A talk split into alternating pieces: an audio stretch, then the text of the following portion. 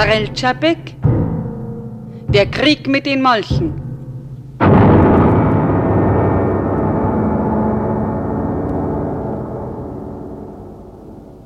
Man hat mir die Frage gestellt, wie ich dazu kam, den Krieg mit den Molchen zu schreiben und warum ich mir gerade die Molche als Träger meiner sogenannten Roman-Utopie vom Untergang der menschlichen Zivilisation ausgesucht habe. Also ich war immer und bin auch nun von Sorge erfüllt, was der Welt der Menschen droht. Natürlich kann ich das, was die menschliche Zivilisation bedroht, nicht abwenden, aber ich kann eben nicht umhin, fast ständig daran zu denken. Im Frühjahr des Jahres 1935, als es um die Welt wirtschaftlich schlimm und politisch noch etwas schlimmer bestellt war, schrieb ich bei irgendeiner Gelegenheit, wir dürfen nicht glauben, dass die Entwicklung, die unser Leben entstehen ließ, die einzige Möglichkeit der Entwicklung auf unserem Planeten war. Und schon war es geschehen. Dieser Satz ist schuld daran, dass ich den Krieg mit den Molchen schrieb. Ich schrieb meine Molche, weil ich an das Volk dachte.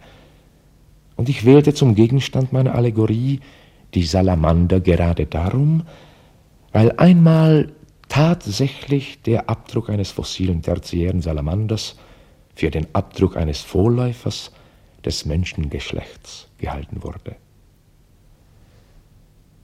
Die Molche waren jedoch nur ein Vorwand dazu, Menschliches zu schildern.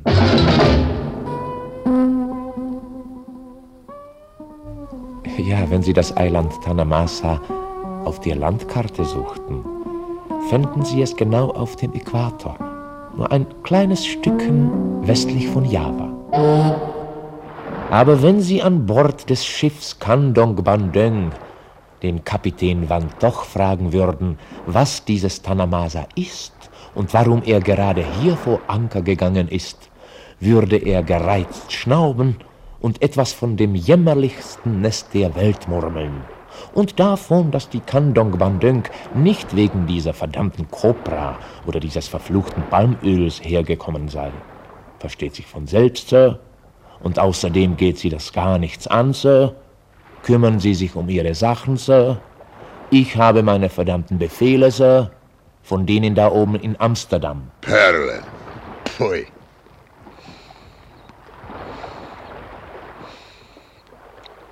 Mensch, Sehen Sie sich nach Perlen um, sagen Sie mir. Die Leute sind jetzt ganz verrückt nach Perlen und überhaupt. Jeder will seine Kröten in Perlen anlegen. Es kommt davon, dass hier Menschen dauernd Kriege oder weiß was ich wollt. Angst um das Geld, das ist es. Und das nennt man dann Krise. Perlen. Pui. Sir, auf Ceylon haben Sie die Bestände auf fünf Jahre im Voraus ausgeraubt. Auf Formosa haben Sie die Perlenfischerei verboten. Darum müssen Sie, Kapitän und doch neue Fundstellen suchen. Ja, Sir, wenn es in den ganzen Tropen noch etwas gibt, das auch nur ein Doubletier wert ist, werden gleich drei Agenten daneben stehen und mit ihren rotzigen Taschentüchern winken, um die Schiffe von sieben Ländern anzuhalten. So ist das, Sir. Ich kenne mich hier besser aus als das Kolonialamt Ihrer Majestät und Königin, verzeihen Sie. So einen verdammten Job hab ich, Sir. Tun, als ob ich Palmmeer einkaufen würde dabei neue Perlmuschelbänke suchen. Ist doch keine Arbeit für einen ehrlichen Kapitän der Handelsmarine, Sir. Man doch ist kein verfluchter Abenteurer, Sir. No, Sir. Pfui! Und nun sind wir endlich dabei, dass der Kapitän des holländischen Dampfers Kandong Bandeng seufzend und fluchend in ein Boot steigt, auf der kleinen Insel Tanamasa an Land geht und dort mit einem Mischling, einer Kubu-Frau und einem Portugiesen über geschäftliche Angelegenheiten verhandelt.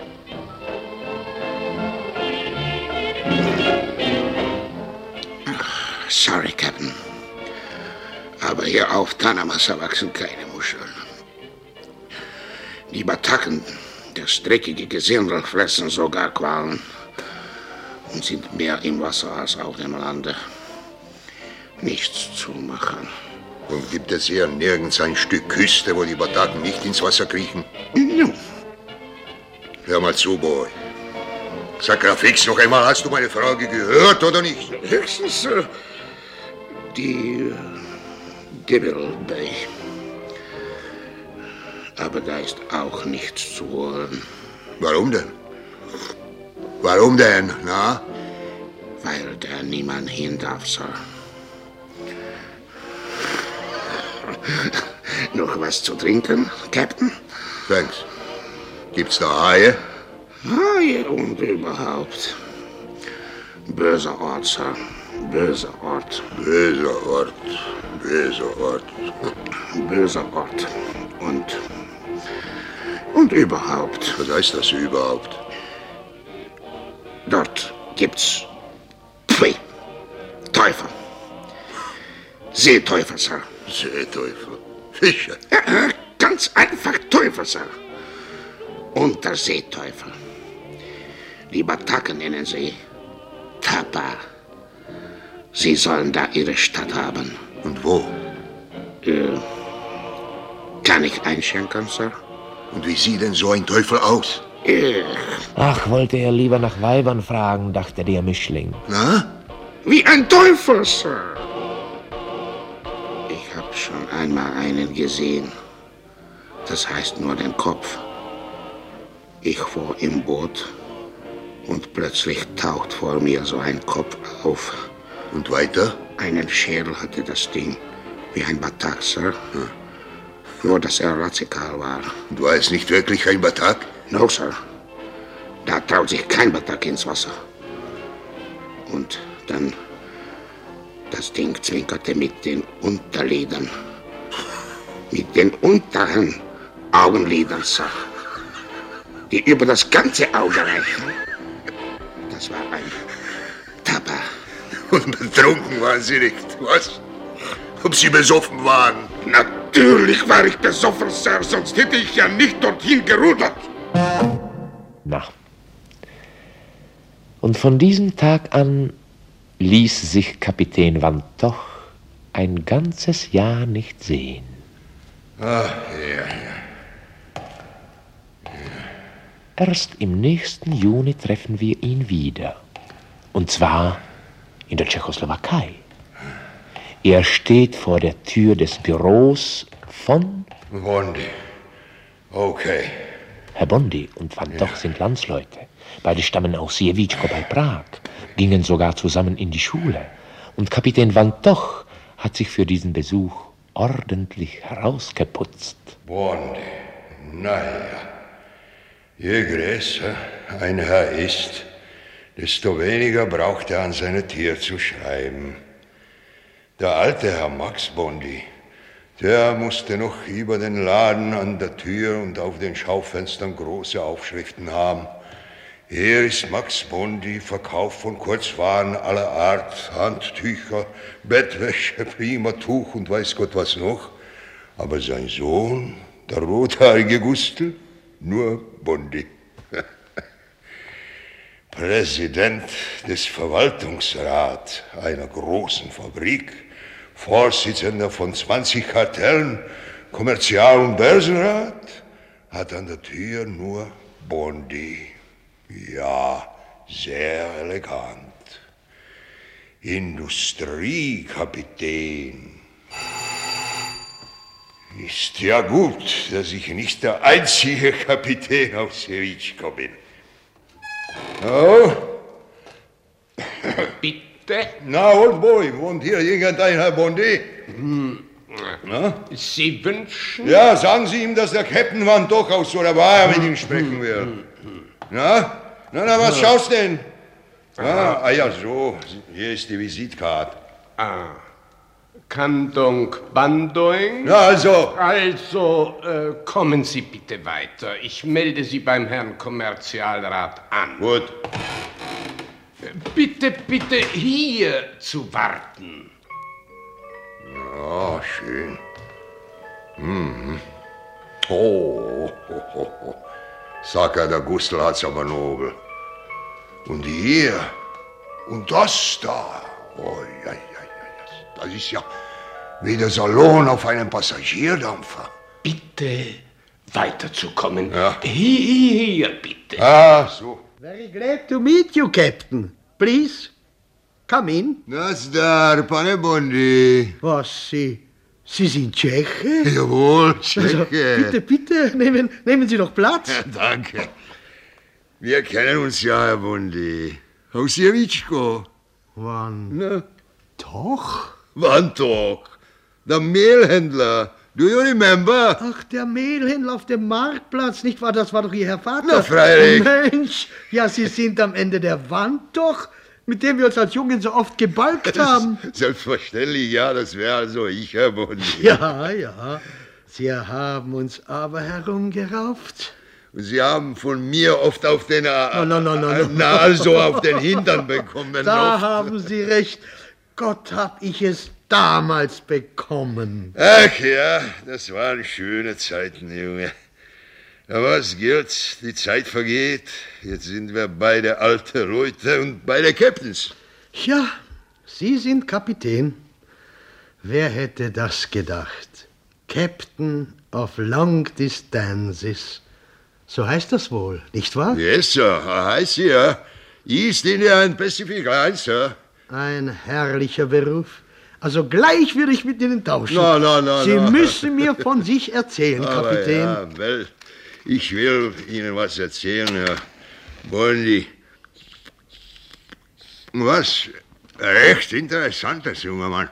Aber, aber, ähm, Na, suchen Sie etwas, Kapitän? ja, du trinkst gar nichts, Herr Bondi. Ach so, ja, Ich ja. hab dir einen Durst bekommen auf der Reise von Surabaya. Ich werde jemanden Bier holen lassen. Könnte nicht ein Portier?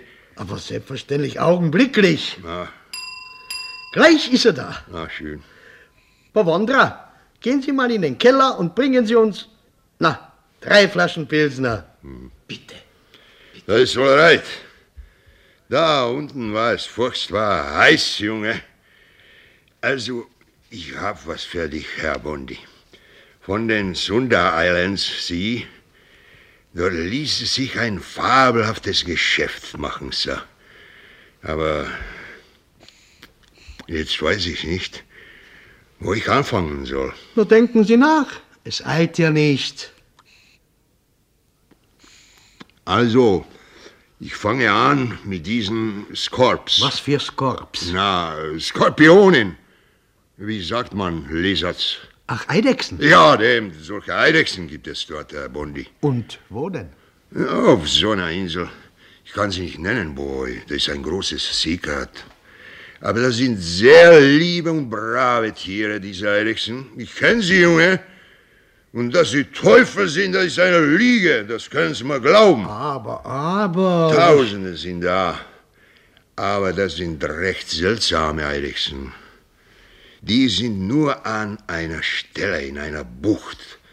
Denn anderswo fressen sie die äh, Sharks, äh, na, Haie, ja? Diese Eidechsen leben also im Meer. Ja, im Meer. Nur bei Nacht kriechen sie ans Ufer. Aber nach einer Weile müssen sie wieder ins Wasser. Na, und wie sehen sie eigentlich aus? Ich bitte Sie. Na, sie sind so groß wie Robben. Und dass sie hübsch wären, kann man nicht sagen. Sie haben nämlich gar keine Schuppen. Ah, Ja, ich hab gleich zehn gebracht, Herr Kommerzialrat. Ausgezeichnet, Pavondra, Sie können gehen. Na, und weiter? na, ja, also, Sie sind ganz kahl, Herr Bundi. Wer, ich? Na, nein, ich hab doch gesagt, die Eidechsen. Ach so. kahl wie Frösche oder solche Salamanders. Prost, Herr Bundi. Ah, ja. Na, und Ihre Vorderpfoten, die sind wie die Patschhänschen von Kindern. Arme Kerle. Hast gutes Bier und ein prima großes Haus und Keller? Auch große. Ja. Und wie haben Sie die Eidechsen gefunden, Kapitän? Das ist eben der Anfang. Das war so. Ich war auf Perlenfang bei Tanamas äh, oder dort irgendwo unten. Ja, das war eine ganz andere Insel. Aber das ist vorläufig mein Secret, junger Mann. Die Menschen sind Räuber, Herr Bondi. Man muss auf seinem Maul aufpassen, nicht wahr? Und als da die zwei dämmernden Singalesen aus dem Wasser die Shells von den Perlen geschnitten haben. Muscheln? Yes, Muscheln. Da haben die Eidechsen die Singalesen angeguckt. Und die Singalesen haben gedacht, das sind Seeteufel. Das ist ein sehr ungebildetes Volk, die Singalesen und Bataks. Also, ich wollte mir diese Teufel näher ansehen und ging am Abend in die Bucht. Also ich sitze da und mache, damit die Teufel näher kommen, wissen Sie. Und weißt du, Junge, nach einer Weile kriecht aus dem Meer so ein Eidechs, stellt sich auf die Hinterpfoten und beginnt sich am ganzen Körper zu drehen. und er macht auf mich auch. ja, wenn ich nicht besoffen gewesen wäre, hätte ich auf ihn geschossen, aber ich war besoffen, Kamerad, wie ein Englishman. Darum sage ich, komm, komm, Tapper Boy, ich tu dir nichts. Und in welcher Sprache haben Sie denn mit der Eidechse gesprochen? Na, doch mal eindämmt. Er sagt nichts, tritt nur von einer Pfote auf die andere und windet sich wie ein Kind, wenn es sich schämt. Und um ihn herum im Wasser waren ein paar hundert solcher Eidechsen und haben die Mäuler in die Luft gesteckt und mich angeguckt. Und dann kriecht aus dem Wasser ein anderer Eidechs und in der Vorderpfote hält er eine Perlmuschel. Zum Wohl, Herr Bondi. Zum Wohl. Ja, ich war total blau, darum sage ich ihm, du, Schlaukopf, du willst, dass ich dir die Muschel aufmache, was? Also komm, ich mach sie dir mit dem Messer auf. Und er trottet zu mir und ich strecke die Hand aus und nehme die Muschel aus seiner Pfote. Ich mach sie mit dem Messer auf. Eine Perle war nicht darin. Nur gastiger Schleim. Da hättest du sehen sollen, Junge, wie er die Muschel ausgestreckt hat. Zum Wohl, Herr Mundi. Lassen Sie sich's nur schmecken. Ach, ja. Aber ich weiß nicht. Vielleicht ist dir meine Story zu lang, Herr Bondi. Ganz und gar nicht. Erzählen Sie nur weiter, Kapitän. Also gut. Als der Eidechs die Muschel ausgeschleckt hat, kriechen die anderen auch ans Ufer. Manche hatten auch Muscheln in den Pfoten und reichten sie mir und guckten zu, wie ich die Perlmuscheln mit dem Messer aufmache. Ein paar von ihnen versuchten selbst, die Muscheln mit irgendwelchen Splittern, die auf dem Ufer herumlagen, aufzumachen. Ach, so was? Ja, ja, ja, das war vielleicht komisch, Junge. Kein Tier kann doch mit Instruments umgehen. Was kann man tun, ein Tier? Das ist ja halt Natur. In dieser Nacht, Herr Bondi, hab ich so 18 Perlen gefunden. Was Kleine und größer. Und drei von ihnen waren wie Kirschenkerne, Herr Bondi. Was? Wie Kirschenkerne. Das ist die beste Erzählung, die ich je gehört habe. Ja, siehst du, Junge. Dann hab ich nachgedacht. Ich bin doch nicht auf den Kopf gefallen, Köpfchen, mein lieber Köpfchen. Ich werde die Eidechsen abrichten und sie werden mir Perlenmuschel bringen. Ja, aber die Haifische haben mir über Nacht 20 von meine Eidechsen gefressen. Was Sie nicht yes, sagen. 20. Ist ja klar, so ein nackter Eidechs mit seinen Pfoten kann er sie nicht wehren. Es war zum Heulen. Ich habe nämlich Tiere sehr gern. Auch ich bin ein ausgesprochener Das Tierfreund. ist ja gut. Sie sind sehr brav und klug, die Tapper Boys. Weißt du, Junge, ich bin ein alter Mann. Familie habe ich keine. Sie sind ja so lieb, die Eidechsen, da lässt sich nichts ändern. Zum Wohl, Herr Bondi. Zum Wohl. Ja, das wär's also, Herr Bondi. Dann hab ich mit den Tapper Boys so eine Art Kontrakt gemacht. Nämlich, ich hab ihnen mein Ehrenwort gegeben, dass, wenn sie mir die Perlmuscheln bringen, Ich gebe Ihnen dafür diese Harpoons und Knives, also Messer, damit Sie sich wehren können. Ja? Das ist ein ehrliches Business, Sir. Was gilt's? Man muss auch zu den Tieren ehrlich sein. Auch etwas Holz habe ich Ihnen gegeben. Und zwei eiserne Wheelbarrows. Schubkarren? Yes, Schubkarren. Na, die haben genug bekommen. Ich wollte Sie nicht bemogeln, das ist nicht. Warte mal, Junge, ich zeig dir was. Da hab ich die Dinger. Ja. Ja. Ja. Ja, ja, das ist. Das ist aber schön. Wie ein Traum. Perlen. Und wie viele? Silberfarbene, gelbliche, rötliche, dunkle, blaue. Herrlich. Hübsch, ja. Aber mit diesen Tupperboys, mit diesen Eidechsen, könnte man ein ehrliches Business machen. Ja, ein gutes Geschäft, Herr Bondi. Sie meinen, man sollte den Tieren die Perlen abkaufen? Jawohl. Nur, dass es in der Devil Bay keine Perlen mehr gibt und auf den anderen Inseln keine Tupperboys. Das ist die ganze Angelegenheit, Junge. Das ist gerade das große Geschäft, das ich mir ausgedacht habe. Die Tupperboys auf andere Perleninseln bringen. Ich habe selber beobachtet, dass diese Eidechsen allein nicht über das freie tiefe Meer können. Da ist für sie zu großer Druck. Sie sind sehr weich, verstehst du? Wenn ich aber ein Schiff hätte, wo ich einen Tank reinbauen könnte, so einen Wasserbehälter, Ja, ja. verstehst du, so könnte ich sie transportieren, wohin ich will, weißt du? Fabelhaft. Und sie werden Perlen suchen und ich würde ihnen Messer bringen und Harpoons und die anderen Sachen, die sie brauchen. Wunderbar. Die anderen Kerle haben sich in der Devil Bay so ver, verkalbt. Vermehrt. Ja, yes, vermehrt, dass sie nichts mehr zum Fressen haben. Sie fressen nämlich so kleine Fische, aber auch Kartoffeln können sie fressen und Zwieback und andere gewöhnliche Sachen. Und ich würde sie an geschickten Stellen, wo es nicht viele Leute gibt, aussetzen und Farms machen für die Eidechsen. Sie sind sehr lieb und klug und nützlich, Herr Bondi. Die Leute sind ja heutzutage ganz verrückt nach Perlen, nicht wahr? Ja, das stimmt. Das ist also das große Business, was ich mir ausgedacht habe. Es tut mir sehr leid, Kapitän, aber ich weiß wirklich nicht. Ja, das ist ja schlimm, Junge. Ich lasse dir alle diese Perlen hier als Garantie auf das Schiff, aber das Schiff kann ich nicht kaufen. Ich würde auch andere Sachen auf dem Schiff transportieren, alle mögliche Guts.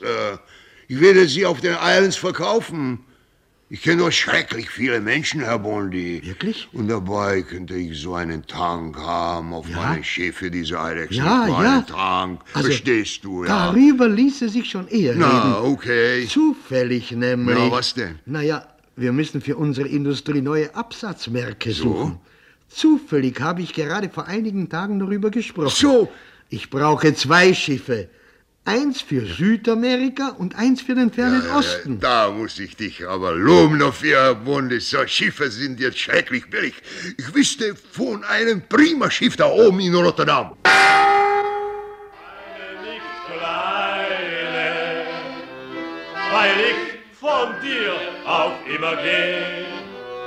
Leb wohl, du Liebste, mein Schiff stickt heute im See.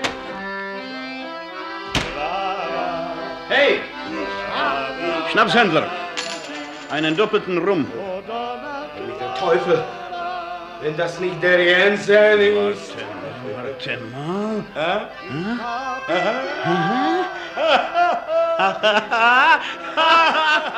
ich hab's.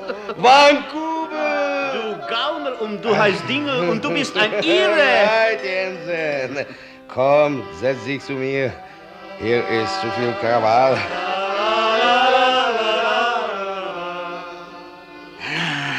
Wie kommst denn nach Marseille? Na wie, ich fahre Marseille, Saigon und du? Ich bin auf Urlaub. Jetzt fahre ich einmal nachsehen, wie viele Ja, Kinder ja, ja, dazu ja, sind. Kennen wir schon. Haben sie dich wieder wegen Sauferei trockengelegt, hä? Mensch, heute ist Samstag und so. Ah, wo bist du gefahren? So, zu verschiedenen Inseln da unten. Der Skipper?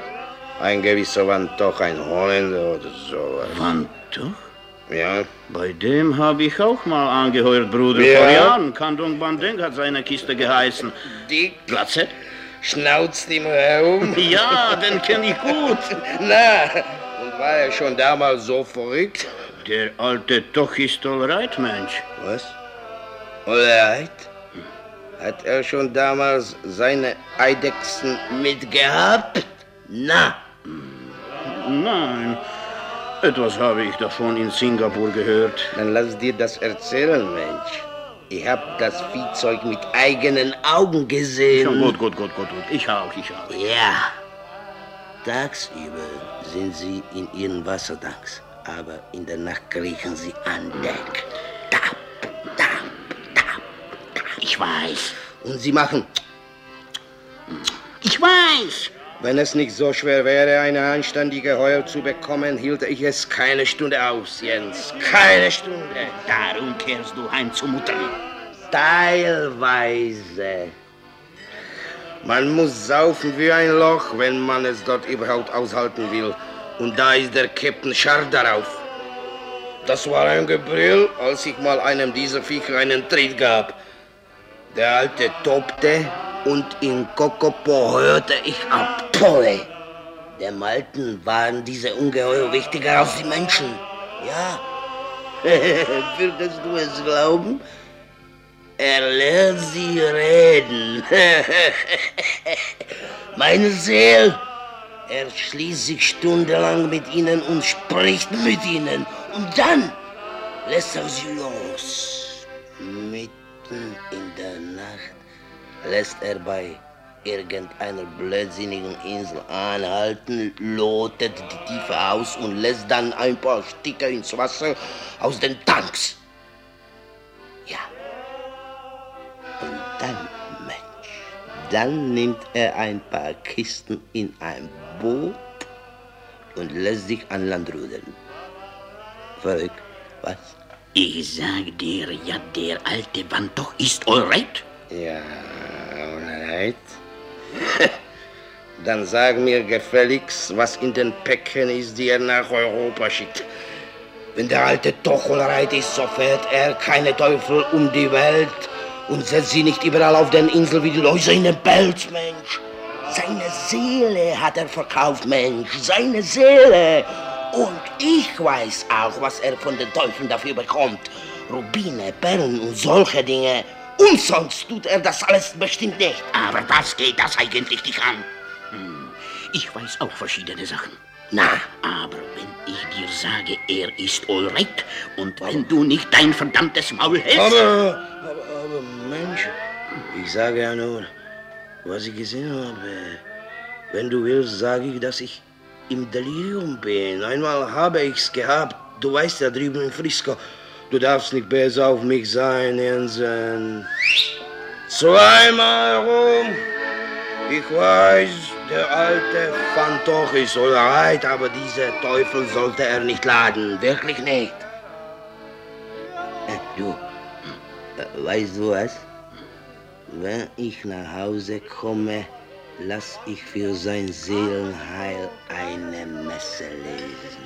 Ja, du, äh, glaubst du wirklich, dass es hilft, wenn man für jemanden eine Messe lesen lässt? Na, und ob, Mensch. Bei uns gab's Fälle. Das hat in den allerschwersten Fällen geholfen. Bei uns können die Teufelspopfen direkt zaubern, wie die Fakire oder Heiden, ja. Hör mal, bitte. Ich gebe dir zwölf Franken für die Messe, aber Na? du bist ein Aas. Du versäufst das Geld, was? Sag das nicht, Jens. Nur das nicht. So eine Sünde lasse ich nicht über mich kommen. Ich gebe dir einen Schuldschein auf die zwölf Franken, gut? Das wäre gut. Schreib. Momentchen, Was? ein Bleistift. Äh, Ja. Aber was soll ich schreiben? Oben auf schreib Quittung. Ja, Hast du das? ja, Bestätige hiermit ja, von Jens Jensen für eine Seelenmesse für Kapitän Van Toch, ja? ja, Zwölf Franken erhalten zu haben. ja, Hast du das, Inge? ja, ja, ja, äh, ja. Und was jetzt? Wer soll diese Urkunde bei sich behalten? Na, natürlich, du Honochse. Das Papier ist ja dazu da, dass man nicht vergisst, dass man Geld bekommen hat. Aha.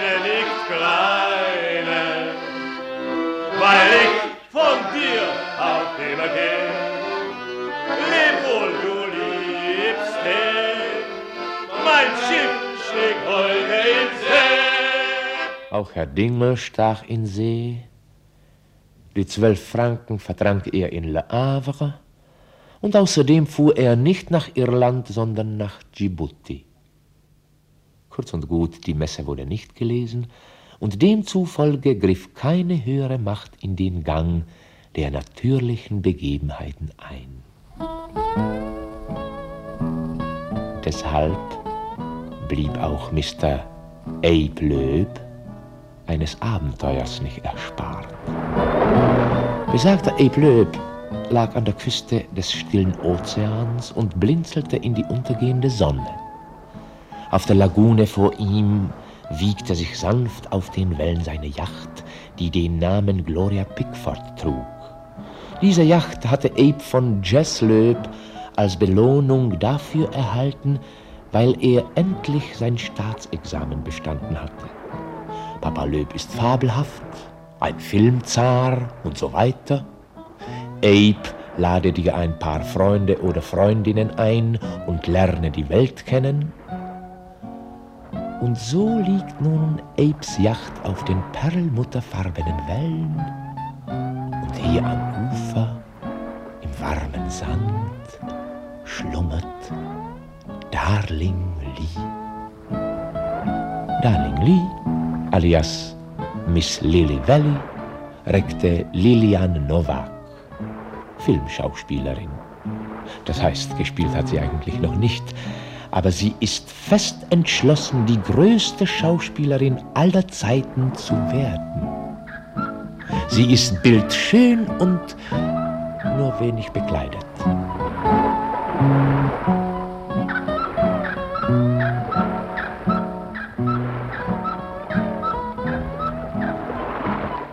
Eigentlich sollte ich sie wirklich, naja, heiraten. Lee, Darling, schläfst du noch? Nein. Ich denke, weißt du? Aha. Und weißt du, woran ich denke? Auf dieser Insel könnte man einen wundervollen Film drehen. Fabelhafte Idee, Darling. Zum Beispiel so. Ja? Stell dir vor, Ja? ich wäre hier auf dieser Insel als Miss Robinson. Ein weiblicher Robinson. Ist das nicht ein ganz neuer Gedanke? hm? Ja. Und wie bist du auf die Insel gekommen? No. Unsere Yacht würde ganz einfach im Sturm kentern und ihr alle seid ertrunken und. und ertrunken. Und weiter? Hm. Ich würde ohnmächtig ans Land geschwemmt. Ich habe ein Pyjama an, das blau gestreifte, das dir vorgestern so gefallen hat. Na ja, es müsste eigentlich ein Farbfilm werden. Jeder sagt, dass Blau wundervoll zu meinen Haaren passt. La la la la la la la. Und? Das würdest du während des ganzen Films machen. Hab ich schon alles ausgedacht. Schwimmen und auf einem Felsen sitzend singen. Im Pyjama. Ohne. Meinst du nicht auch, dass das ein fantastischer Erfolg werden könnte? Aber du kannst ja nicht den ganzen Film nackt spielen, ich bitte dich. Aber mein Dummer daran wäre doch gar nichts. Und, und am Ende heirate ich einen bildhübschen Wilden, der mich hier findet. Und dann stehen wir hier am Ufer, ganz ohne Sachen, und singen, singen, singen. Und? Und? Hm. Und der Film endet langsam. Abe, weißt du was? Ich gehe ins Wasser. Äh, äh, warte! Du hast ja keinen Badeanzug mit. Papa. Äh, ja, Papa, wenn dich jemand von der Yacht sieht. Die Eltern können das nicht begreifen, aber ich sollte sie wirklich heiraten. Äh, Lee, was ist los? Lee, Lee, Lee, was ist dir geschehen? Lee! Abe, dort war ein Tier. Sicher nichts Gefährliches, wohl irgendein Fisch. Aber es hat so einen schrecklichen Kopf. Aber, aber sieh doch mal hin, es ist schon weg. Das war aber schrecklich. Oh, dort, dort, siehst du, Abe, es kriecht auf uns zu. Abe! Es ist wohl eine Robbe, nichts Gefährliches. Das, das ist eine ganze Herde. Schau, er hat seine Kameraden mitgebracht. Warten wir, bis sie davonschwimmen. Sie ruhen nur ein Weilchen am Ufer aus, weißt du. Äh, Warten wir ab, bis sie davonschwimmen. Dann gehen wir zurück an Bord. Abe! Schau nicht hin, Lee. Schau nicht hin. Los, los, los ins Wasser mit euch. Wenn ich nur einen Stock hätte. Abe, Abe! Äh, Was? Was? Was wollt ihr denn da? Messer, Messer, Messer! Abe, Abe, Abe! Keine Angst, Lee. Lee, Lee. Lee. Lee. Was wollt ihr denn? Ein Messer? Ich hab kein Messer. Ich, ich tue euch nichts zuleide. Was wollt ihr denn noch? Na, was willst du denn? Abe, komm her, lass mich doch nicht allein. Messer! Was hast du denn da, du Ungeheuer? Äh, Perlen. Lee, ich hab was für dich. Wie kannst du, wie kannst du, wie kannst du nur? Lilivalli, die Meeresgötter, auch Zitonen genannt, sind gekommen, dir zu huldigen. Als Zeichen ihrer Bewunderung für dich überreichen sie dir hier diese drei Perlen, sieh mal. Red doch keinen Unsinn, Abe. Aber im Ernst, Lee, so guck doch mal her. Abe, das sind doch Perlen. Das ist wahnsinnig nett von Ihnen, dass Sie mir ein so schönes Geschenk bringen. Na siehst du, jetzt hast du keine Angst mehr vor ihnen. Doch, Abe, bitte bring mich weg von hier. Äh, Komm, fürchte dich nicht. Äh, Wir müssen durch die Herde hindurch zu unserem Boot. Aber Sie stehen uns im Weg, Abe. Ich nehme dich auf die Arme, Lee. Keine Angst, Lee. Ja, Lee. Komm, Lee. Ja, ich kann nicht schneller, Lee. Ruh dich jetzt aus, Lee. Das war ein Abenteuer. Ich glaube, das war ein riesiger Erfolg. Und die Perlen, Abe, was die wohl wert sind? Leg dir einen Mantel um, Lee. Musste sich ihnen nicht gerade so zeigen. Was war denn schon daran? Man kann sehen, Abe, du bist überhaupt keine Künstlernatur. Tritonen überschütten weiße Lilly mit Perlen. Meeresungetüme überfallen Filmschauspielerin. Sexappeal einer modernen Frau bezwingt Echsen der Urzeit. Fossile Reptilien bevorzugen Blondinen. Vorsintflutliche Kriechtiere huldigen Schönheit und Jugend.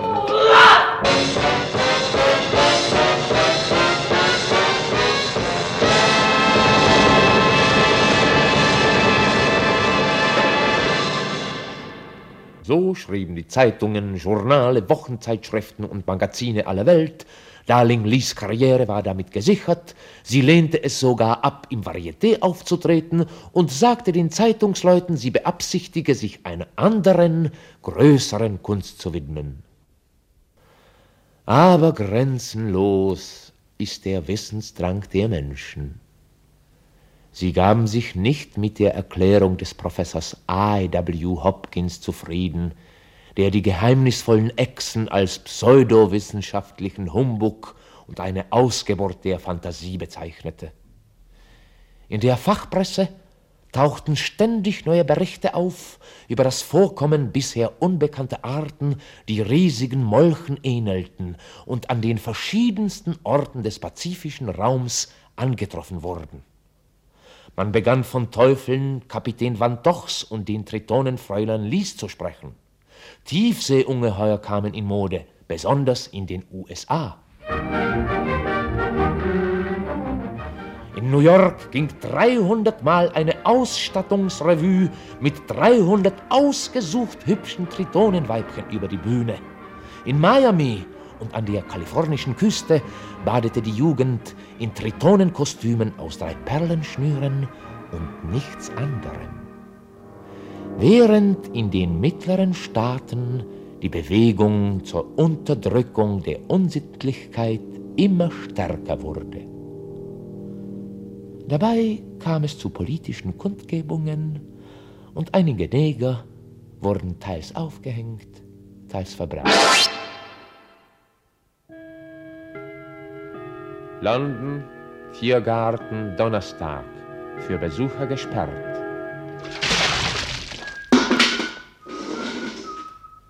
Herr Thomas Grex, Wärter im Amphibienpavillon, widmet sich besonders gründlich der Reinigung des Terrariums seiner Pfleglinge. Er ist gerade in der Abteilung der Molche, wo der japanische Riesensalamander, der amerikanische Schlammteufel, Andreas Scheuchzerie und ganze Behälter voll verschiedener Wassermolche, Schwanzlurche und Rippenmolche zu sehen sind.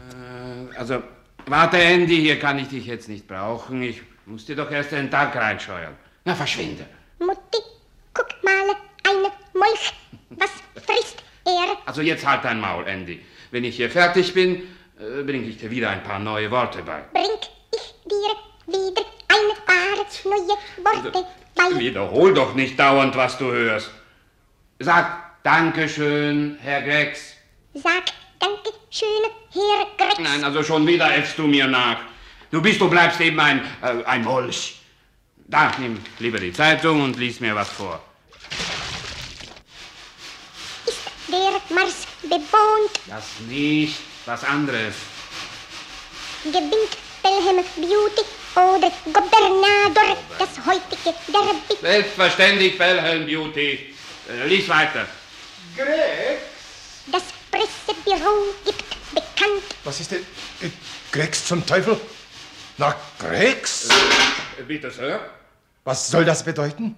Ist äh, was geschehen, Sir? Dieses Tier kann sprechen. Na, ja, na sehen Sie. Äh, verzeihen Sie, Sir Charles, ich bitte um Verzeihung, Herr Direktor. Äh, Das wird nicht mehr vorkommen. Haben Sie etwa diesem Molch das Reden beigebracht? Nein, nein, er hat angefangen, Sir, er.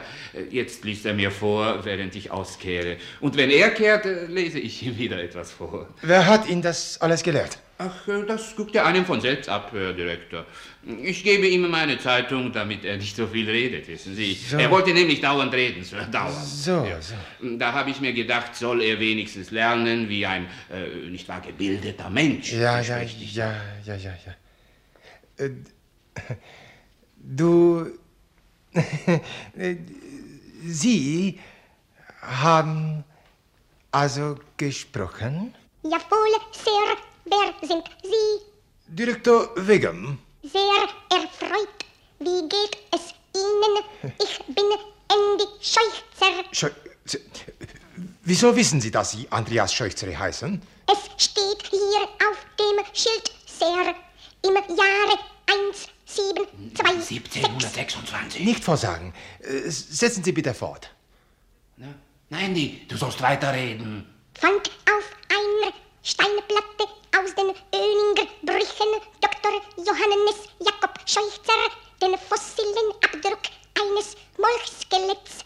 Das Skelett unseres Exponats, das bin ich, ist nahezu identisch mit dem Abdruck eines fossilen Molchs, der die Bezeichnung Cryptobranchus primevus oder aber Andreas Scheuchzeri Chudi erhielt.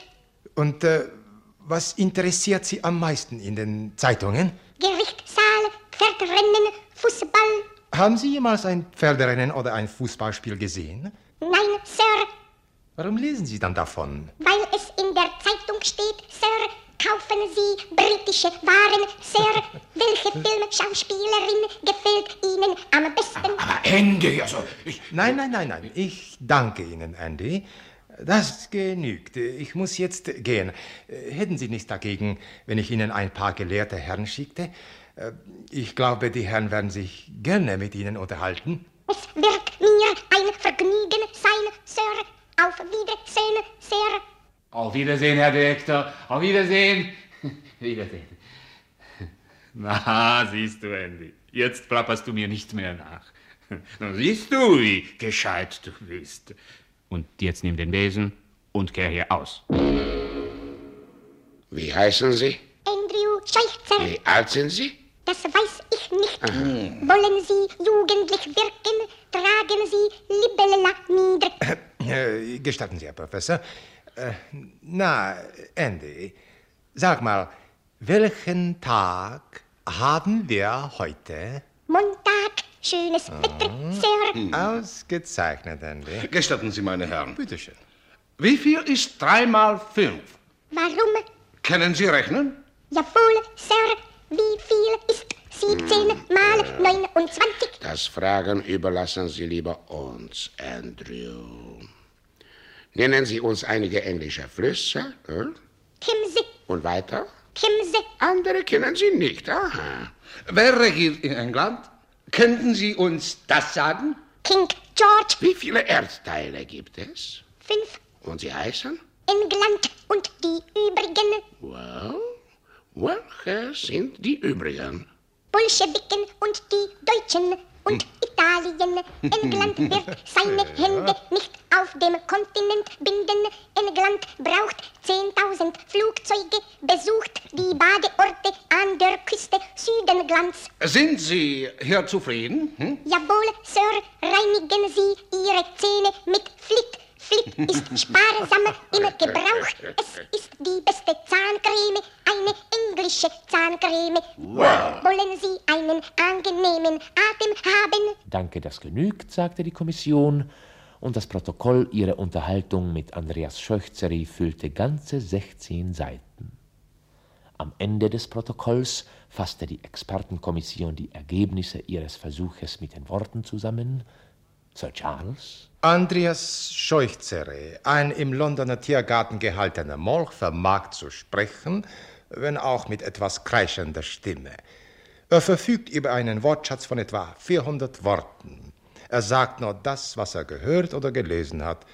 Von selbstständigem Denken kann bei ihm allerdings nicht die Rede sein. Professor Ebbingham? Besagter Molch kann lesen, aber nur die Abendzeitungen. Sein geistiges Leben, insofern man diesen Begriff überhaupt anwenden kann, besteht aus derzeit üblichen Vorstellungen und Meinungen. Sir Julian. Seine Intelligenz darf keinesfalls überschätzt werden, da sie in keiner Hinsicht die Intelligenz eines Durchschnittsmenschen unserer Tage übertrifft. Ungeachtet dieses nüchternen Gutachtens der Fachleute wurde der sprechende Salamander, auch Darling Andy genannt, zur Sensation des Londoner Zoos. Er bekam von den Besuchern so viel Schokolade, dass er eines Tages an den Folgen seiner Popularität zugrunde ging. Wie man sieht, demoralisiert der Ruhm auch Molche. Hallo, Bondi. Herzlich willkommen, Mr. Brinkeleer. Wir sind jetzt bei einer Sitzung, an der fast alle Aktionäre der Pazifik-Exportgesellschaft teilnehmen. Wir werden Zeugen einer Besprechung, die in der Geschichte dieser Gesellschaft von höchster Bedeutung ist. Achtung, das Wort hat Herr Bondi. Meine Herren, ich habe die Ehre, diese außerordentliche Generalversammlung der Pazifik-Exportgesellschaft zu eröffnen. Höflicher Beifall. Ich begrüße sämtliche Anwesenden und danke Ihnen für Ihr Erscheinen. Meine Herren, mir ist die bedrückende Pflicht zugefallen, Ihnen eine äußerst traurige Mitteilung zu machen. Der ich möchte sagen, Begründer und Vater der glücklichen Idee, mit den Inseln des fernen Pazifik Handelsbeziehungen anzuknüpfen, unser eifrigster Mitarbeiter, Herr Kapitän Van Toch, ist verstorben. Ich ersuche Sie, sein Angedenken zu ehren, indem Sie sich von Ihren Sitzen erheben. Die Federn in den Clubsesseln knarren, Sessel scharren, kurze Pause. Ich danke Ihnen, meine Herren. Die Herren setzen sich. Nun bitte ich Herrn Direktor Wolafka, uns über die wirtschaftlichen Ergebnisse, mit denen unsere Gesellschaft im laufenden Geschäftsjahr rechnen kann, zu berichten. Hohe Versammlung, sagte Herr Wolafka, die Lage auf dem Perlenmarkt gibt zu ernster Beunruhigung Anlass. Der Perlenmarkt ist übersättigt und daher kommen die Perlen aus der Mode, ihr Preis ist gefallen und die Pazifische Exportgesellschaft wird also keine Dividende zur Ausschüttung bringen. Aus der beunruhigten Versammlung kam sogleich eine Reihe von Anfragen und Vorschlägen, wie man die Arbeitskraft der Molche anderweitig nutzbar machen könnte. Herr Kurt von Frisch schlägt vor, die Molche statt zur Perlenfischerei zum Bau von Dämmen und zum Ausbaggern von Häfen zu verwenden.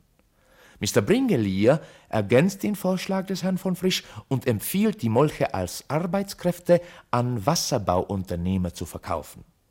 In der Diskussion treten noch weitere zehn Redner auf. Herr Bondi fasst die vorgelegten Vorschläge zusammen und unterbreitet der Versammlung den Plan der Gründung eines neuen Trusts unter dem Namen Salamander-Syndikat. Eine Kommission, die den Plan schon vorsorglich vorbereitet hatte, umreißt die folgenden Hauptaufgaben des Salamander-Syndikats. Punkt A. Lieferung von Molchen und sämtlichem Baumaterial für von den Molchen durchzuführende Wasserarbeiten an interessierte Personen. Punkt B. Herstellung von patentierten Arbeitswerkzeugen für die Molche sowie von patentierten Futtermitteln und Wassertanks zur Beförderung der Molche. Punkt C. Aufziehen von Versicherungsgesellschaften, deren Aufgabe die Versicherung der angekauften Molche sein wird. Herr Bondi beendete seinen Bericht mit den Worten Heute kann niemand mehr an der Zukunft der Molche zweifeln. Rufe ausgezeichnet, bravo und ähnliches. Herrn Bondis Vorschlag wurde einstimmig angenommen. Well, das haben Sie sehr schön gesagt, Herr Bondi. Sehr schön, indeed. Sagen Sie mir, wie sind Sie eigentlich auf diesen Gedanken gekommen? Tja, wissen Sie, eigentlich, um die Wahrheit zu sagen, Herr Brinklier, war das den alten Wand doch zuliebe. Er hing so sehr an seinen Molchen. Ich, ich weiß nämlich äh, nicht, was so ein Molch eigentlich ist. Sagen Sie, wie sehen denn diese Dinge eigentlich aus? Das kann ich Ihnen auch nicht sagen, Herr Brinkelier. Weiß ich denn, was ein Molch ist? Habe ich denn Zeit, mich darum zu kümmern, wie er aussieht? Ich muss froh sein, dass wir das Molchsyndikat unter Dach gebracht haben. Na, na, na, na, na, na, sowas. Schau mal an. Ja, ja, ja, ja, ja. Reich mir doch die Streichhölzer, Mutter, ja? Und, und die Schere, ja? Man wird ja verrückt. Was hast du schon wieder? Aber das mit den Molchen. Da lese ich, dass im abgelaufenen Quartal 17 Millionen Stück verkauft wurden. Also das muss ich mir ausschneiden. Das ist recht viel oder wenig? Ja, daran muss jemand massenhaft viel Geld verdient haben. Und die Arbeit, die man aus diesen Kerns herausquetschen kann. Und wenn man es genau nimmt, bin ich es eigentlich gewesen, der das alles verursacht hat. Du? Wieso denn du? Nur dadurch, dass ich damals dem alten Kapitän beim Herrn Bondi vorgelassen habe. Wäre ich nicht gewesen, Mutter, wäre aus der ganzen Chose nichts geworden, ganz und gar nichts. Ein anderer Portier hätte sich mächtig aufgeblasen und dem Kapitän die Tür vor der Nase zugeschlagen. Tja, man muss sich eben in den Menschen auskennen. Das muss man. Ja. Ah, da ist ja noch eine Börsennachricht. Reich mir doch mal die Schere her, Mutter, so. Das schneide ich mir aus. Damit der Franzl einmal ein Andenken an mich hat. Herr Povondra hat jahrelang Zeitungsausschnitte mit Nachrichten über die Molche gesammelt. Seine Sammlung enthält also reichhaltiges Material zur ganzen Geschichte mit den Molchen. Naja, aber leider ist es unvollständig, denn die ordnungsliebende Frau Povondra hat ab und zu etwas davon in den Ofen gesteckt. Dennoch kann ich Ihnen jetzt anhand der Sammlung des Herrn Povondra kurz die Geschichte der Molche erzählen, wie sie auf den Sprossen der Zivilisation unaufhaltsam emporschritten.